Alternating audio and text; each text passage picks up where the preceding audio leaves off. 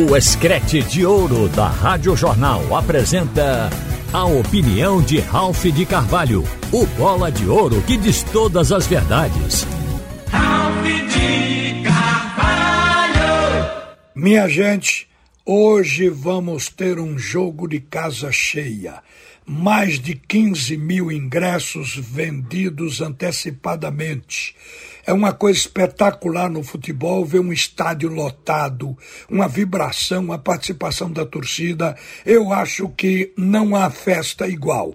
Por isso o futebol é considerado o maior espetáculo da terra.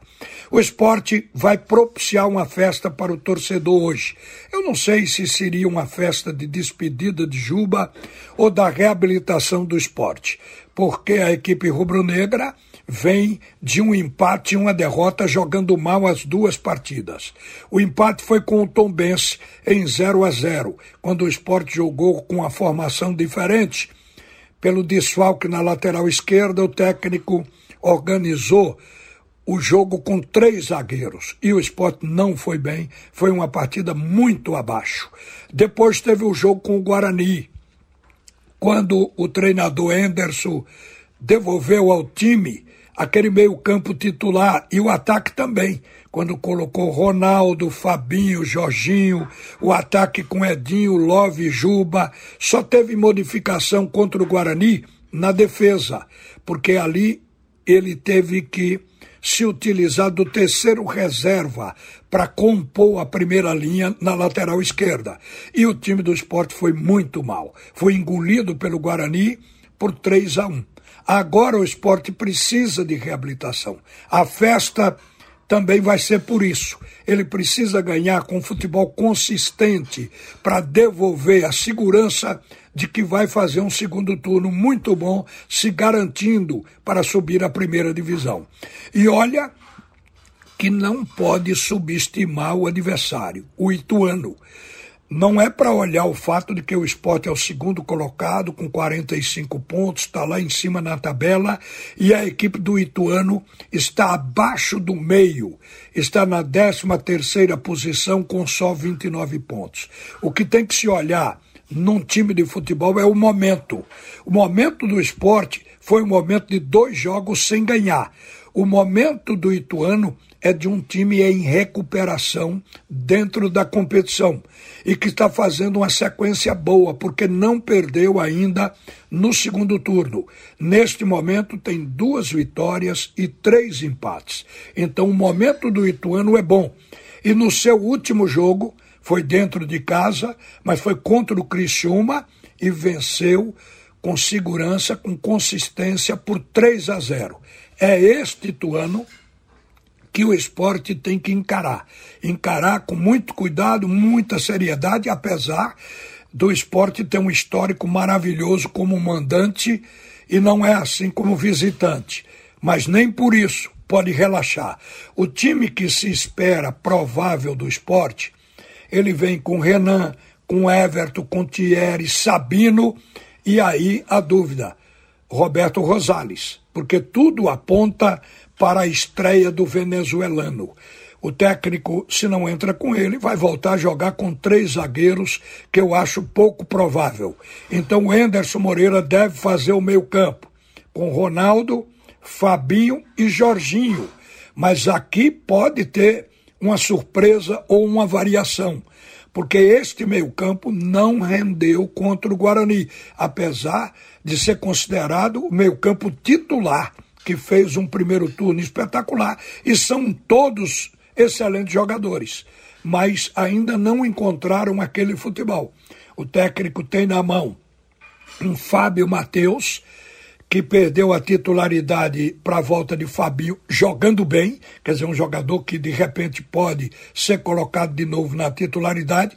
Tem Alain Ruiz, que estava crescendo, embora a gente perceba de que o técnico quer colocar não só o Fabinho, mas também o Jorginho para compor aquele meio-campo que iniciou esta campanha da Série B. O ataque o de sempre com Edinho, Wagner Love e Juba. E vamos esperar o rendimento do esporte. Está se apostando que em casa, com o grito e o apoio da torcida, o esporte volte a ser aquele time consistente que obtém uma vitória que convença plenamente.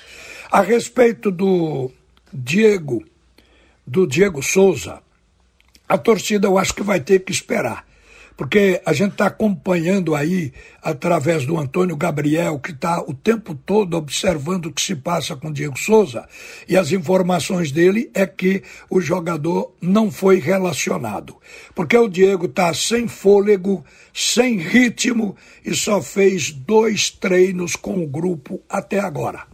Então, por isso, o técnico não sente nenhuma razão, nenhuma segurança para colocá-lo no banco.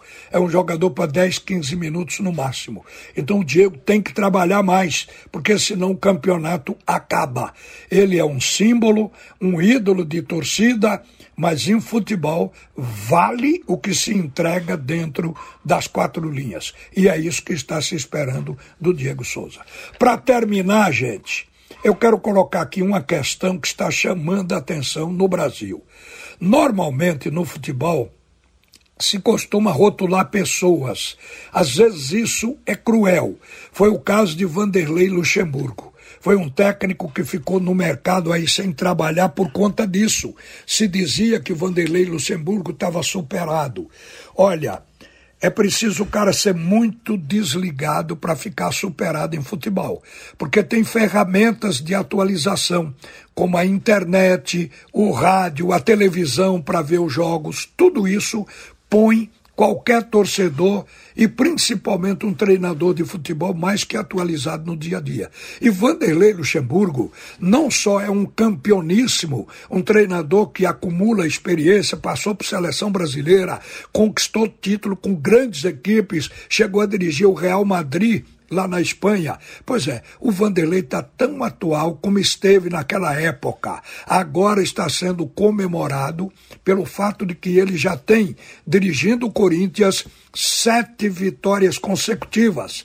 Está chegando a marca de Silvinho, que em 2021 chegou a oito vitórias seguidas, ao Tite, que em 2016 chegou a 12 partidas, o Vanderlei Luxemburgo já está com sete vitórias, duas no Campeonato Brasileiro, três na Sul-Americana e duas na Copa do Brasil. E se fosse contar os empates, o Corinthians estaria com nove jogos invictos, porque empatou em 2 a 2 com o Internacional e em 0 a 0 com o Bahia no Brasileirão. Então, o que eu quero colocar aqui é que às vezes se age de forma cruel com esses treinadores querendo colocar o rótulo de superado. E Vanderlei Luxemburgo agora deu a volta por cima e mostra que está atual e festejado pela segunda torcida do Brasil, a torcida do Corinthians. Uma boa tarde, minha gente. Volta Alexandre Costa no comando do assunto é futebol. Você ouviu a opinião de Ralph de Carvalho, o bola de ouro que diz todas as verdades.